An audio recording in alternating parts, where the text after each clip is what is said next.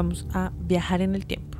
Por primera vez en la historia de este podcast, vamos a viajar en el tiempo. Amigos, amigas, prepárense. Si están haciendo como manejando o cortando algo, no, déjenlo para después porque se van, van y se estrellan o algo así. Pero vamos a Oh viajar my en el tiempo. Juntos, todos. Vamos a viajar en el tiempo. ¿Y para qué época vamos? ¿O para qué año vamos? Ah, bueno, eh, recomendación, este ejercicio es solo para mayores de edad, porque vamos a recordar dónde estrenamos la cédula. Dónde, estre- eh, dónde estrenaste, se dice así. Sí, estrenaste. Me sonó raro. Tu cédula, Jamaica. Yo estrené mi cédula en San Andrés. Ay, güey, Sí, por, por lo que pasa tan es que chicanero. Lo que pasa es que a mí me tocó ir a sacar la cédula ya, O marica. sea, usted se la dieron, usted la recibió de una puerta y fue y la entregó en otra. Para entrar de una. No. Uy, no, pánica, yo la verdad no recuerdo si es que yo tuve que ir a San Andrés a buscar la la cédula Y allá te la pegaste. o si- sí. Estaba con unos Obviamente. amigos allá, sí, estábamos con unos amigos y en un barcito, no que me recuerdo, quedaba en el centro. Ey, la monda ese bar, ese bar, marica, uf, No, pues de nivel de San Andrés, uf. qué chimba ir a estrenar la cédula en San Andrés. A uno le toca ahí en barrio.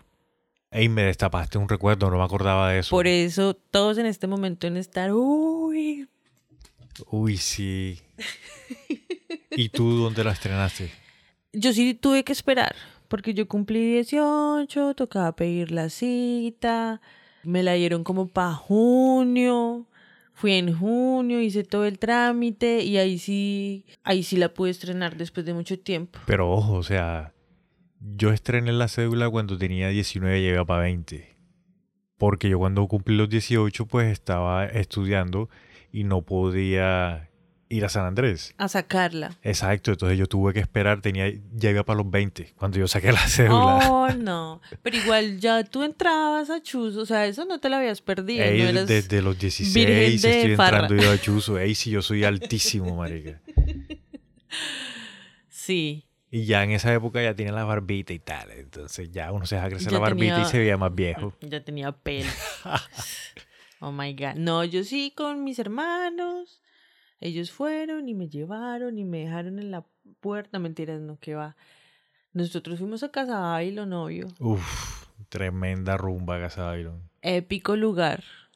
Ey, Y para a mí me encanta las- hacer publicidad gratis Sí, acá, para todas las personas que nos están De hecho, escuchando, sí. si están en Bogotá, si piensan ir, les gusta buena musiquita dancehall, uf. No, Babylon, de hecho ya a mí no sé, porque primero después de la pandemia, yo lo seguía a ellos. Primero después de la pandemia, como que cambiaron a, a un restaurante, eh, restaurante bar, me imagino. Algo así temático. O sea, ya no algo es raro. que algo que no tiene nada que ver con Casa Babylon. Entonces, no sé. No sé cómo sean vueltas allá. Hace mucho tiempo cambió. Igual pásense la rodada. Si es, claro, marica, porque si es un restaurante, van así en la tarde casual, está en una buena zona. ¿Y por qué estamos haciendo publicidad? ¿Qué te pasa? Ey, Casa Babylon, la Yo, marica. yo. Ey, nosotros nos conocimos en Casa Babylon. Oye, sí. Chocas a cinco. Allá fue. Claro, marica, sí, sí. Entonces, sí, imagínate. Eso fue un recuerdo que a mí también se me destapó en estos días, como, uy, la cédula. Ey, excelente recuerdo. Es más, yo te tengo otro. ¿Cuántas cédulas has tenido? No mentiras. no, no. Bueno, he tenido varias. Yo también. Yo creo que más de uno ha tenido varias. Sí, sí, sí. No creo Hay varios que tienen dos. Ey, no creo que haya un champion que tenga ya, ponle tú nuestra edad, más de 30. Sí. Que tenga la cédula que sacó a los 18. Pues puta, lo dudo mucho. ¿Será? Nada, marica. Ey, uno ha, ha Hay- Hay viajado gente con mucho. contactos. Hay paseos, tomaderas, paseos de finca. ¿Tú nunca fuiste a un paseo a una finca, hicieron arroz y te tocó comer con la cédula? No, güey. Con la cédula. No. Sí, eh, yo no lo he hecho, pero conozco a gente que lo ha hecho. Ay, sí, claro, Ey, el amigo fitness. amigo. Pero sí, claro, obvio, en finca de paseo, te dan tu viajado de arroz y no tienes con qué, pum, cédula, adelante, tanga, para adelante. No, Jamaica, te estás ya muy loco, definitivamente. Bueno, este bonus, episodio bonus, está como de, de reencauche. Porque. Ah, Pero, pero yo no le diría de reencauche, sino que vamos a seguir. reencauchar.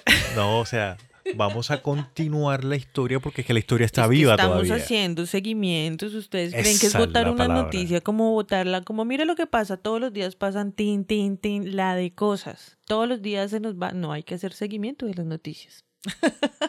Y de esta noticia en particular hace- vale la pena como que continuarla. Sí. ¿Quieres tú? No, por favor, tú continúa.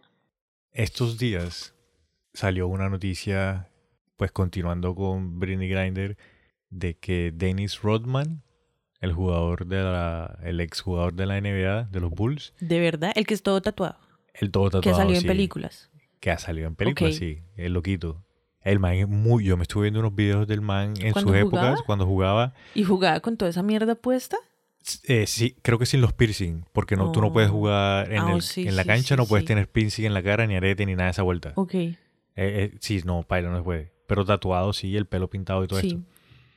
Me estuve viendo un video donde Jordan fue el que quiso de que el man entrara a los Bulls. ¿Oh, sí? Sí, que Scottie Pippen no lo quería y Jordan le dijo al entrenador, hey, ¿tú puedes hacer que este man juegue en equipo con nosotros? El entrenador le dijo, sí, sa, yo puedo. Dijo, bueno, ese man lo necesito para que ganemos esta vuelta.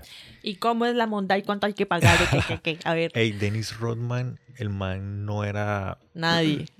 No, el man no era de hacer muchos puntos, pero era un defensa espectacular y era el número uno de la NBA en ese momento cogiendo rebote. Pegado. Sí, cogiendo rebote y el man dicen de que fue fundamental en el equipo para que ganaran lo- los torneos que ganaron. Chévere. Sí, sí, sí. Lo que pasa es que no todo el mundo tiene que ser el superestrella y no hay papeles que son importantes. Y si tú haces un papel importante, pues la respuesta del otro va a ser más eficiente. Ey, eso es sencillo, ese es el héroe antihéroe, ya breve. Sí, Deadpool. Listo. Ya, un ejemplo ya. clarito ahí. Entonces el man estaba diciendo que no, que hey, yo voy para allá, para Rusia, que yo voy a hablar allá con gente allá para ver si, si sueltan a la chica. Se creyó Tom Cruise o algo así, el weón. Ella sí no, no, no sé. Ethan, Ethan Hunt, ¿es que? Ethan, Ethan Hunt. sí. Es- se creyó. El viaje es que Dennis Rodman se está autoproclamando como un, Mediador. di- como un diplomático cultural y tales. Como un embajador. Como un embajador cultural. Esa es la palabra, marica. Eso es lo que estaba pensando. Porque el man tiene muy buenas relaciones con el líder norcoreano, el, el gordito. Se me Ajá. escapa el nombre en este momento. Él, sí. Sí. Y mejor que se te escape. Entonces el man dice que pues como tiene buenas relaciones con Norcorea, con Corea del Norte, entonces él va a intentar ir a Rusia ya a, ¿Qué hay? a O sea, hablar con alguien y ¿Hace la U o qué? O sea, hace como la... como que sube y pum, y ahí llegó a Rusia. Entonces mucha gente, el man todavía no tiene la visa para ir a Rusia, ya, pero está haciendo lo- los papeles, ya los está haciendo. Ok, ok.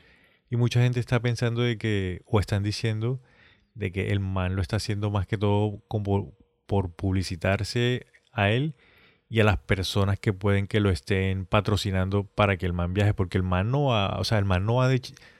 Ponte a pensar bien esto. El man no es que sea la superestrella. Y Ajá. hubo un momento en el que el man estuvo, Pegado. no, o sea, mal de dinero también. Ah, quebrado. Algo más o menos así. Y el man ha empezado como a, a resurgir nuevamente. Entonces dicen que para publicitarse a él y porque él debe tener a alguien que lo esté, Pagando todo el viaje. sí, que le esté respaldando. Ok. Ya. Y, pero, pero pues, ¿qué importa? Va a ir y de pronto va a poder hablar y solucionar algo, no sé, va, a llevar algún chip o algún interruptor para entregarle a esos espías o algo así. La película y ya me monté. O sea, porque se están fijando en eso. ¿Qué importa quién lo esté patrocinando? Lo importante es que haga algo, ¿o no? La cuestión es que ya están en procesos para, ¿te acuerdas que habían dicho de que iban a intercambiar prisioneros. Sí. Bueno, que entonces que ya están como que cuadrando eso. Entonces por eso como ese proceso ya están dando de que puede que sigan el intercambio. Entonces el hecho de que Dennis Rodman vaya como que puede que le dañe el caminado a esas negociaciones. Ese es el miedo que se tiene. Pero mucha gente también ha dicho como que, pues marica, o sea, si el man quiere ir y a la final lo hace por, de buena onda, quien quita, ¿no?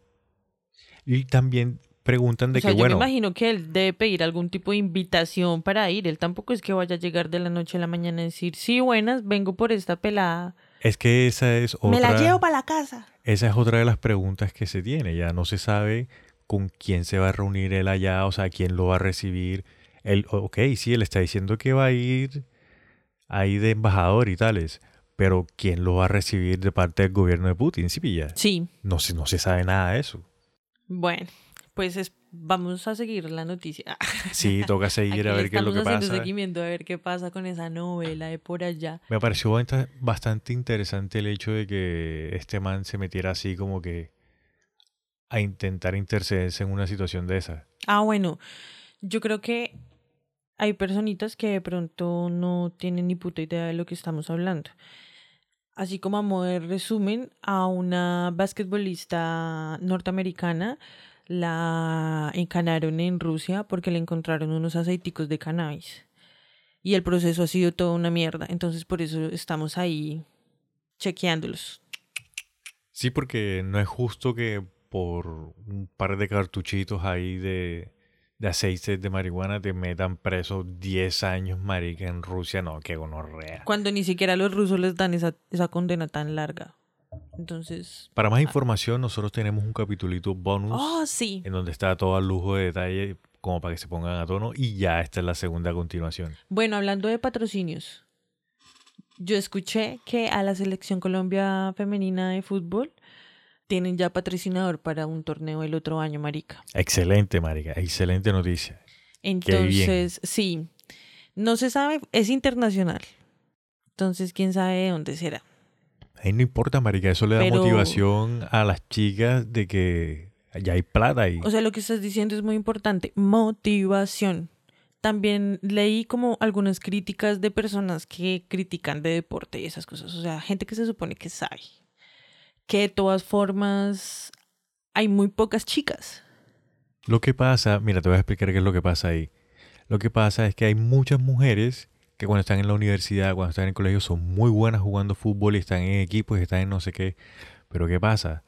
Como no hay fútbol femenino como hay masculino, de que ya les empiezan a pagar, pues marica, lo dejan ahí, ¿sí me entiendes? Si no son buenas para llegar a la selección Colombia o si, o si ya no ven que no pueden llegar, no sé, a unas olimpiadas o a un torneo así bien grande, pues marica, se- ya se dedican como que a sus, o- a sus profesiones como tal, Lo porque dejan de un aparte, lado. exacto, Bueno, Ahora- sí, en realidad sí. ahora que Ojalá ya- entonces esto...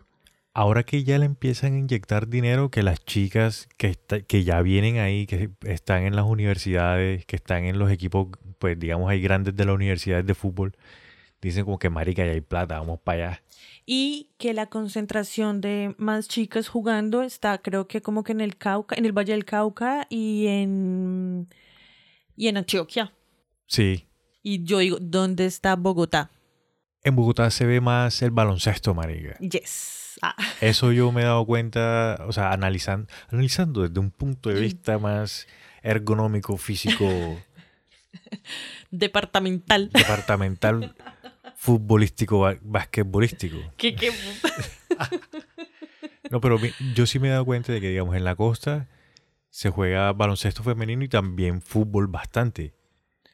Pero en Bogotá se juega más baloncesto femenino que fútbol. He visto muy pocas chicas así en torneos, en equipos y en cosas así. Y lo, Veo bueno, más, yo más básquet. eh, creo un poco en tu palabra porque primero sabes un poco de deportes y segundo eres del exterior. Buena del exterior, ¿de dónde soy entonces? De la costa. África. No. Oye, de puta, del exterior está que la Sí. costa. Pues si ustedes dicen que nosotros somos del interior y nosotros no nos quejamos, entonces usted por qué se va a venir a quejar porque yo le digo que es del exterior. Ey, yo soy del interior externo, ¿sí? Das. del- y te tengo otra noticia, Jamaica. La crónica del, del día. A ver, coméntamelo todo. Me encontré con una noticia, es una noticia trágica. Uy, ya vienes tú con las malas noticias ahí, pero si comenzamos chévere, porque tienes que... No, no, no, no, todo con amor. Porque también tenemos que visibilizar este tipo de casos. Me parece que es una buena forma de empezar a educarnos. Todo el tiempo, todo el tiempo estamos cambiando. Todo el tiempo.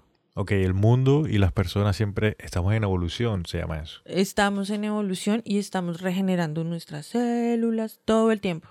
Ok, sí. Sí, desde así, desde lo más micro, visualícenlo. Desde lo más pequeño estamos todo el tiempo cambiando, resurgiendo, evolucionando y todavía tenemos como esa, ¿cómo se dice? Como ese, como esa, ese pegamento de, de querer que las cosas no cambien, esa necesidad de querer El apego. controlar. Eso, el apego. Apego es la palabra, no pegamento. Perdón.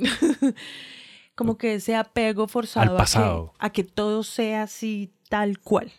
Ok, te entiendo, sí. Y me voy refiriendo exclusivamente a la parte como de género y de mm, eh, identidad sexual y todos esos Preferencias sexuales y todo eso. Sí.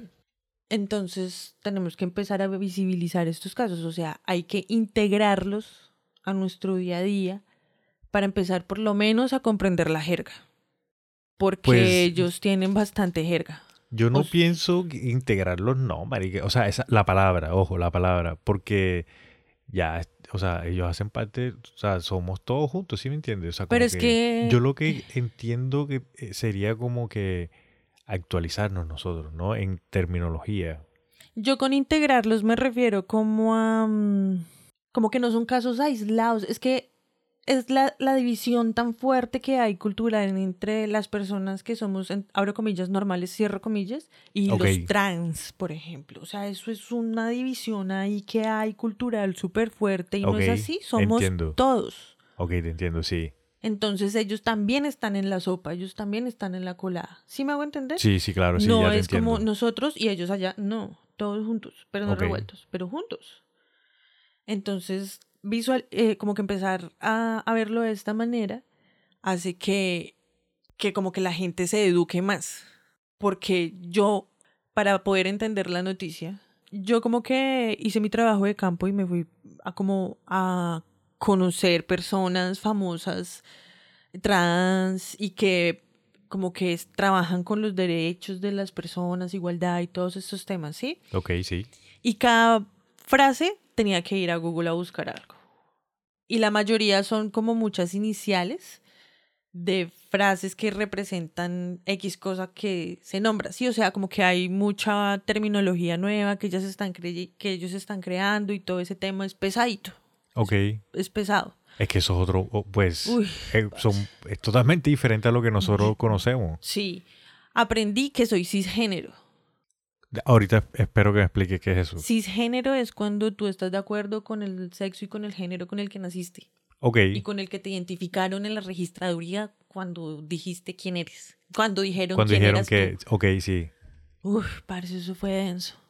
Pero lo logré, lo logré, amigos. Si ah, yo puedo, entonces todos podemos. Ah, yo también sería cisgénero. tú también eres un cisgénero. Ok, Pero bueno, entonces, póngale cuidado. La noticia. Vamos al caso. Imagínate que una pareja estaban recién casados ok, sí. y se fueron a su luna de miel en Bali. En Tailandia, ¿no? Sí. Ok. ¿En Tailandia o en Islandia? En Tailandia o en Malasia, que son esos países que están por allá de las islas.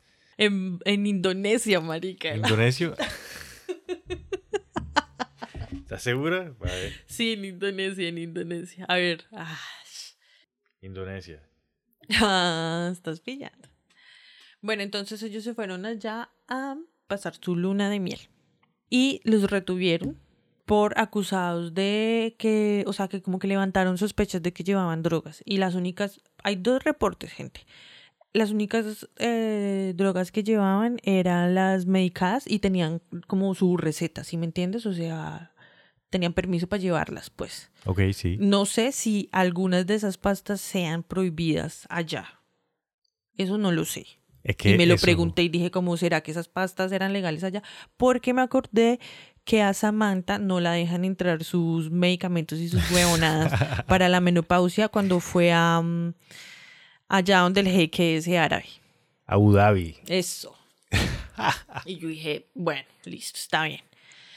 Y entonces después hay otro por allá, leí en algún lado que decía que entonces tenían brownies con weed. Ok. Y yo dije, no, esas dos versiones están muy de raras, o sea, no.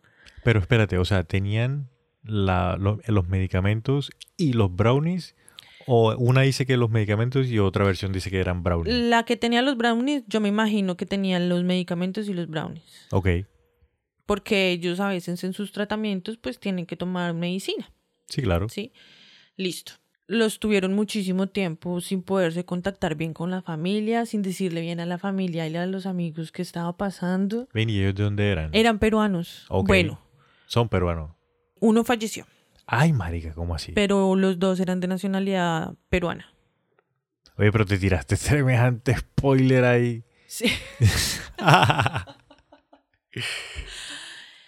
Después, entonces resulta que a uno de los dos le- se descompensa. Y hay otro en el que dice que los dos se descompensaron. Entonces, pues, no sé. O sea, me, me- me imagino que en la situación en la que estaban, como que le, quién sabe los cargos que les estaban dando y marica se asustaron y mira. eh, No, pues la ansiedad y, y, y si estaban tomando medicamentos, de pronto eso les alborotó algún medicamento o a falta de los medicamentos también les pudo haber Les pasado. pudo haber pasado algo, claro, marica, y son muchas cosas. Y nunca les prestaron como atención por ese lado lo suficiente. médica? Sí. Además de que para liberarlos, em- los policías, los tombos, pues me imagino que fueron los tombos, ¿no? Empezaron a pedir plata, marica. ¿Cómo Como, así? o sea, empezaron pidiendo poquito y terminaron pidiendo Ya bastante dinero.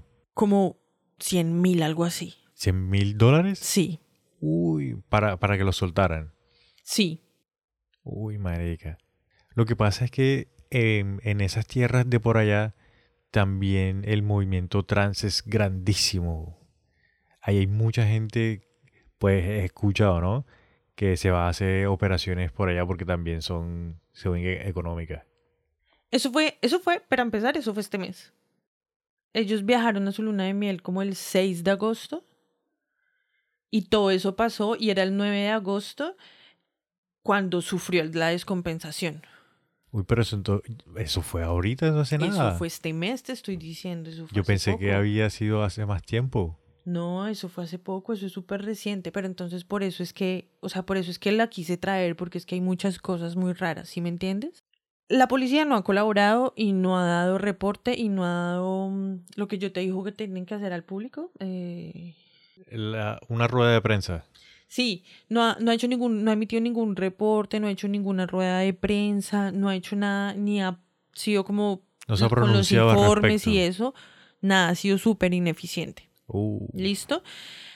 A este pelado cuando le da el yello, se lo llevan al hospital, creo que lo pasan a otro hospital, lo tienen como que en cuidados intensivos, o sea, a- a- lo mueven hartísimo. Tienen que, tiene que haber hartísimo registro de entrada y salida de pacientes, a la ambulancia, todo ese tipo de, de- de datos ahí deben, deben estar.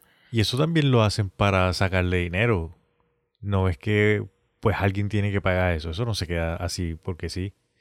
Y fallece el 11 de agosto. Ay, jue madre, ahorita. O sea, el maestro estuvo como dos semanas más o menos, una semana y póngale días en esa situación. Se descompensó y lo empezaron a pasear. Y mira lo que pasa. No, madre. Pero mira que, de nuevo, la policía en ningún momento emitió como informe a la familia o a los abogados del real estado de salud del pelado, parce. O sea, si me entiendes el tramullo tan hijo de puta que hay ahí. Es que eso también puede, pienso yo, ¿no? Que se podría tomar como transfobia por el maltrato que se le Sí. dio a- al chico. De hecho, eh, las, los encargados de esos temas en Perú se publica, se, se Se manifestaron, se, manifestaron como que no, que no había sido un ataque de transfobia, que ellos descartaban esa opción. Y todo el mundo como es evidente que sí. Sí, obvio. Sí, o, y si no es por eso, entonces porque es racismo, porque son de Perú, del sur. No, Sí, tampoco no debería ser por eso. pues no debería ser por nada, pero mira hasta dónde llegó y el tramullo tan grande que hay. Lo que yo entiendo más o menos es porque tampoco es que hay mucha información porque estos hijos de madres no quieren colaborar, ¿no? Ah, le pidieron ayuda como al representante de Perú allá, porque para eso son, para eso hay, para eso se les paga, ¿no? Sí, el, el cónsul. Sí, el que sea. Y el man ni se inmutó. No, no ha dicho nada al respecto. No, cero, nada, el man súper desentendido del tema. Le están exigiendo como que responda porque, pues, baila. Sí, porque son ciudadanos peruanos. El, el novio, bueno, que digo el novio, pues la pareja, el esposo, prácticamente. Sí, el esposo. Como que todo se mantuvo, se- todo el, el traslado de él a Perú se, se mantuvo como muy en secreto. No querían como que alzar mucho el avispero porque se le va todo el mundo encima. Y por conveniencia, obviamente. Ok, pero te pregunto algo, o sea, cuando envían el cuerpo, envían del fallecido y también viene el otro o el otro se queda... Se quedó el otro porque solamente pudieron interceder por el que estaba, había quedado vivo. O sea, solamente lo trajeron a él. Ah, bueno, pues trajeron solamente a uno de los chicos, el que pues está vivo, el que, el viudo, o sea, weón. Y el cuerpo entonces... Está allá todavía. Ay, marica, yo No lo han podido repa- repa- Repatriar. repatriar. Yo pensé que había sido al revés, que habían enviado al muerto y, a- y el vivo lo habían dejado. No, a él lo Ay, lograron. marica, a él los horror. abogados trabajaron y lo pudieron sacar y lo trajeron y súper seguro y súper bien. Ok. Sí, pero entonces, no, imagínate qué dolor tan hijo de puta. Uy, mis condolencias, de verdad, qué feo eso. Y Sí, marica, que... Y, y la situación también, marica, que está tú con la persona que tú más amas en el mundo a celebrar así su nueva vida, a comenzar su nueva vida, marica. o Juntos sea, así en bacano y mira lo detrás que de pasa. todos esos odios y todas esas peleas y todas esas divisiones, pues, marica, todos sufrimos lo mismo. Imagínense donde fueran sus parejas. No joda. Entonces hay que empezar a aprender a respetar. Y bueno, y después de todo eso, imagínate, todavía ni siquiera han podido repa- repatriar el cuerpo. Entonces ahí están en la lucha, no, qué cagada, parce. Oye, tú pero trajiste esa noticia para dejarnos así bien en deprimición. No, en deprimión no, sean responsables. ¿Listo? ya. Con sus pensamientos y con sus sentimientos y con sus No, es que, acciones. es que da cagada, marica. O sea, como es difícil ponerse a pensar de que los policías y estos entes gubernamentales que supuestamente son los que están para para ayudar a la gente y, Mm. y pasen esas vainas. En lo que yo había leído que no me dio, eso. en lo que yo había difícil. leído, perdóname, en lo que yo había leído que mm, de los informes que, que, que se supone que se tienen que hacer para este caso, la policía todavía ni siquiera se sabe si hizo o no hizo la necropsia. Todavía no se sabe. No, no se sabe. O sea, como que no dan permiso de acceder a la información. O sea, ¿en realidad la hicieron? ¿La han hecho? De pronto hay cosas que no quieran mostrar de lo que hicieron ahí. Pero entonces imagínate qué historia tan paila. Sí, Bueno, es que te, te pone a pensar en muchas cosas también. El hecho de que sean suramericanos, marica, también. O sea, te pone a pensar, ah, te ¿no? Ojo. puso... Te Sí, me- alcancé a... Sí, sí, sí, porque no había, no, no, No o sea, había- no había pensado en ningún momento de que el hecho de que fuesen suramericanos influyese en el, en el trato que les estaban dando. Lo que ya. pasa es que todavía hay un racismo. Nos han vendido, o en las películas, y en las historias, y en las noticias, y todo eso, nos venden el racismo del blanco o del. Perdón por decir esta especificación, pero son datos y hay que darlos. Del blanco hacia el negro. ¿Sí, o Sí. qué? Sí. Pero no solamente ese es el único racismo que existe en el mundo, ni el del Medio Oriente. Entre las mismas comunidades hay muchísima gente que le repugna el indio, le dicen. Ey, pero estas palabras fuertes. Sí, es que es fuerte. Y eso pues no se, o sea, no lo visibilizamos mucho porque pues estamos es, entretenidos con lo que nos venden y nos venden es el odio hacia el blanco, hacia el negro, perdón. Ey, pero eso está cambiando. Un ejemplo claro para eso somos nosotros dos, marica. Sí, Y hay mucha gente así, o sea, está bien que sí nos lo sigan vendiendo y todo esto, pero ya nosotros no estamos, la nueva generación, ya nosotros no estamos comiendo de eso, estamos cambiando. Pero tenemos que empezarle, tenemos que empezar a meterle un poquito de nitro, porque por ejemplo yo veía en, en los perfiles de estas personas trans que la mitad del tiempo es defendiéndose y, y como que dando explicaciones. Y se tienen la mala con otros grupos cultomurales políticos que no voy a hablar. Es que hay gente que es muy extremista, marica, y se toma Dios. las cosas muy en serio. Y, es, y Sí. en vez de estar preocupándose por su vida y por sus cosas, están pendientes a los demás. Y los Pero yo los pobres- entiendo, yo los entiendo de corazón porque están en la lucha. Sí, y claro, esas sí, luchas, sí. todos nos vemos beneficiados también, así que gracias a todos, amiguitos y amiguitas. Aquí con los pasos. Bueno, Ey, sí, vamos por un buen camino. yo te creo, tú sabes que yo te creo. Yo siempre estoy viendo maricadas en, en mis redes y siempre me encuentro cosas bastante curiosas. Sí, yo sé. Ja. De ahí es de donde saco tanta información, porque ojo, las redes están ahí y hay muchas redes. Y uno tiene que saber aprovecharlas para encontrar cosas buenas. Ojo que no, todo lo, no todas las noticias y todas las vainas que dicen son ciertas, no todos esos datos que dicen son ciertos. Pero en mi caso, cuando encuentro un casito así bien interesante, voy y como que lo, me doy, lo reviso para ver si sí es cierto, ¿no? Un casito chusco. Sí, porque no aguanta tampoco ahí Sí, uno claro. creerse todo lo que le están vendiendo en las redes. Eso se llama, eso se llama, eso se llama verificar fuentes. Epa, sí. Y encontré una noticia que yo cuando la vi yo dije, nada, esa, esa vuelta no puede ser. ¿Qué? Que están haciendo una renuncia silenciosa. ¿Qué? Sí, que ahora la gente está renunciando silenciosamente. O sea, van calladitos y van y dicen, jefe, renuncio. Javaica, ¿tú me estás hablando en serio o me estás mamando gallo? No, no, no, mentira, mentira, mentira. Ay, marica, yo renuncia silenciosa, ni que ocho cuartos. Ya No, la pero gente no sabe ni renunciar ahora. Lo que pasa, es- o sea, le han dado este como nuevo nombre de renuncia silenciosa, pero en realidad lo que están haciendo es, digamos, los millennials y la generación Z que solamente están trabajando lo que tienen que trabajar y punto. Que ya no están haciendo tantas horas extra, que no le están, que no están empezando como que a dar ese extra, porque se están dando cuenta de que se están desgastando mucho en el trabajo y a veces no alcanzan las metas que se proponen por X motivo y los está empezando a afectar física y mentalmente. Ellos se dieron cuenta del motivo que deprime a todos los que nacieron en los 70s y en los 80s y en los 90s, porque eso es lo que nos deprime a todos, no tener tiempo para hacer lo que nos gusta. Sí, hay mucho. eh, Este estudio que yo encontré lo hicieron principalmente en el Reino, Reino Unido, pero ya se están dando cuenta de que está sucediendo también en los Estados Unidos.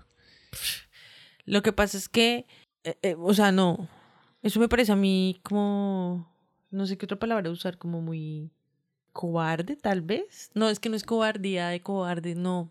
Lo que pasa es que renuncia silenciosa, ni que hijo de putas quieren. Eso se llama, me hago que me echen. No, pero ojo, eh, no, yo cuando escuché, esa es la primera impresión. Sí, de obvio. que, de que tú estás buscando. Exacto. De que tú estás supuestamente renunciando. O sea, en algún momento ya no vas a trabajar más. Pero no es en realidad renunciar. Sino que cuando. O sea, se tiene el concepto de que cuando tú empiezas a trabajar menos o de que haces solamente lo que tienes que hacer, es porque quiere que te echen. Ese Sí. es el concepto que nosotros sí, tenemos. ¿sí eso no? fue lo que yo me imaginé. Pero en realidad tú lo que estás haciendo es el trabajo que tienes que hacer y punto. No estás entregando, tú sabes que cuando tú entras a una empresa y no, y tenemos que dar el 110% o, O sea, el está 200%. entregando, está entregando la camiseta para no seguir corriendo esa milla extra. Exactamente. Bien, me parece Eso bien. me parece a mí también espectacular. Y es cierto, porque es que hay mucha gente que en un principio cuando llega un trabajo nuevo, ahí la, o sea, la entrega, ya está dedicado, hace sus vainas, no sé qué, y le dicen, hey, te puedes quedar un ratico que vamos a revisar esto. No, sí, está todo bien, yo me quedo. Sí, Pero ya llega un punto en que como que se dan cuenta de que tú eres buena onda y tú te quedas y los ayudas y no sé qué, entonces ya te quieren como que... y los colombianos somos buenos en eso, estamos bien adiestraditos. Pero mucha gente se está dando cuenta de que no, paila, de que le digan como que, hey, ven acá, no, que para si te puedes, no, mi hermano, ya, o sea, ya a las 5 me voy para mi casa, a las 5 me voy para mi casa, hablamos. Y también hay, tú sabes que hay muchos jefes que, un ejemplo, ¿no? Tú tienes un teléfono de la empresa. Entonces viene tu jefe y te llama a las 8 de la noche, hey, ven, ¿tú te acuerdas si enviaste el correo a fulano de tal? Ay, horrible. Porque pasa. Sea, pasa. Sí, que A calvario muchas esas personas le cosas. pasa eso. Entonces, como que estas personas, o sea, se dieron cuenta de que si el jefe lo llama, es la misma situación. Hey, envíate el correo. Es mi hermano que yo estoy en mi casa, todo bien, hablamos mañana. Pum. Pues es que antes estaban obligados a hacer, no, o sea, yo, a mí nunca me obligaban, yo lo hacía porque, porque si no, qué fastidio después. Hey, no era un ejemplo que te estaba poniendo. ah, ok, estamos. No, pero sí es importante aprender a hacer esas cosas porque desafortunadamente, gracias a esa milla extra y gracias al exceso de esa mentalidad, fue que nos cogieron también y, y hay que reducir. O sea, míralo por ejemplo por este lado. En el momento en el que tú trabajas tu tiempo completo y, y hasta incluso de pronto menos horas, igual tu negocio tiene que, el negocio de tu jefe o bueno, algo así, tiene que estar funcionando para generar ingresos y, si me entiendes, como que la rueda financiera, pues, Sí, sí, sí, para que siga ahí trabajando. para que siga el flujo. Sí. Ajá. Entonces él seguramente va a tener que cubrir otro turno. Dice, bueno, listo, entonces yo contrato dos pelados por medio tiempo. Entonces dos personas van a tener ingresos y van a tener con qué comprar más cosas, con qué más consumir. O sea que también van a, se, va a, se va a meter a la rueda y el, al fluir de la economía. Y eso puede activar la economía. Eso Ah. sería en un mi, mundo... mi- pequeña utopía ahí. Un mundo ideal. Ey, tú sabes que los jefes lo que quieren es reducir gastos, marica. Ah, pero es que también no Tú sabes. su parte. Ya Sí, Nosotros sabemos cómo la es la cuestión. obsesión por el dinero y por el poder que eso Entonces yo cuando escuché la noticia y me di cuenta de que era lo que estaban diciendo, pues la verdad que yo dije que sí, marica. O sea, no... Obviamente hay casos particulares, ¿no? Hay trabajos en los que no se puede hacer este tipo de cosas. Ponle tú, no, un, un ejemplo por decir algo, un policía, porque se me ocurre así de pronto, que esté en su turno, no sé, se acabe y esté ocupado haciendo algo, no sé qué, y dice, no, me voy porque ya se acabó mi turno y tal. No, o sea, Lo que pasa es que hay... pienso yo, pido disculpas si de pronto hay un policía. No, no, obviamente lo que pasa es que hay profesiones que son vocaciones en realidad. Si tú tienes la vocación de ser policía, tú das prácticamente tu vida al servicio. Lo que dure tu año trabajando hasta que te jubilas. Sí, y asciendes en ese tiempo y todo eso. Entonces tú das tu vida por el por la patria. Ey, eso, Una, por ejemplo, mm, las enfermeras. sí, todos lo- los médicos, todo lo Mira del, esos lo del turnos. salud. Un- salud. Un hospital no cierra el 25 de Navidad. El 25. Ey, un, Un hospital, no cierra, nunca, marica. Un primero de enero, Nunca. imagínate con toda esa cantidad de borrachos imbéciles en la calle. Más que nunca están ahí firmes los hospitales. Sí, sí, Un supermercado ya tampoco cierra. cierto. Ya. Oye, ahora que menciona eso, no joda, tú no sé si tú recuerdes que antes, cuando uno era más chico, un 24, 25 de diciembre o un 1 de enero estaba todo cerrado. Tocaba Todo. comprar antes porque no se podía. Y en Semana Santa también. Sí, Tocaba comprar sí. antes y eso se iba uno a hacer unos mercados. Ni los hijo de puta. Y tenía uno que comprar todo eso antes porque en esas fechas nada. Ahora por el contrario, eso es aeroturismo y sale todo el mundo. Todo está lleno, todo el mundo Ajá. normal como un día normal. Para finalizar, me gustaría preguntarle a la gente si vale la pena o no montarse de HBO para ver La Casa Targaryen. Porque esa serie está nueva y he visto comentarios buenos, pero me gustaría saber, digamos, de los que nos escuchan, que, No, de pero los que se la vieron a ver qué tal. no, yo soy eh, anti anti ¿cómo es que se llama esa gente que muestra los capítulos antes de que uno los vea? Spoiler. Anti spoiler. No, pero ojo, yo no estoy diciendo que nos tiren spoiler, yo estoy diciendo que sí, di- que si sí vale la pena conseguirse el HBO, digamos, no, yo, no, yo no lo tengo, entonces que si sí vale la pena montarlo por el- la casa de Targaryen. No estoy diciendo que me tienen spoiler, que me digan, no, sí, los dragones y tal. No, no. Yo vi el tráiler y, y no me motivó a conseguir HBO. Por lo menos no todavía. Prefiero esperar. Así que yo creo que, como que ya te estaba diciendo, yo creo que debería volverse como prohibido que mientras una serie así de este tipo esté en, o sea, en, ¿En producción? Pues eh, sí, ya, ya en pantalla, pues. Sí, en vivo. En- Sí, en producción, sí. eh. Ya, ya, pues no porque producción. En streaming. Ajá. Ok, cuando esté en streaming. Eh, te prohibió hablar de eso. Porque yo me metí a buscar el tráiler de... mm, En YouTube me metí. Sí. Y sale un poco... Lo bueno, lo malo. Las tres mejores cosas de yo no sé qué la nueva... Ah, shit. Cállense. Marica, pero es que eso es lo Respeten, que... Eso es lo que da views. Y tú sabes que cuando algo es nuevo y es lo más pegado, entonces la gente quiere escuchar absolutamente todo de... Mira lo que pasó con la cuarta temporada de Stranger Things. Cuando salió esa temporada, marica, todas las redes estaban inundadas con Stranger Things por arriba, por abajo. Por eso no me la quería ver. Qué fastidiosos, par. Sí, cálmenla. Pero te la viste y qué tal. Eh, me la vi por el... ah, me la vi por Master of Poppers toda la vida. Ojo, cero spoiler, no vayas a tirar spoiler tampoco. De pronto hay gente que no se la ha visto todavía. No, solamente voy a decir eso. Pues si yo vi eso y me la vi por eso, pues entonces imagínate. Sí. Bueno, ¿para qué? Vale la y yo pensé que era el último y por eso me la vi cuando quedó en Veremos. Me emputé, ¿cierto? ¿Te acuerdas que me emputé? pena. Sí, sí, sí. Yo estoy de puta, no es el último capítulo. Siempre que hablo de Stranger Things me acuerdo de, ¿cómo es que se llama la, la alcaldesa de, de Bogotá? ¿De Eh, Claudia Claudia? López. Sí. porque en una entrevista por ahí le preguntaron que cuál era, era su serie favorita. Y la escucha dice, no, Stranger Things, pero no he tenido tiempo de verla, estoy muy ocupada. no, as- ey, súper chévere esa, esa señora, marica, un parche.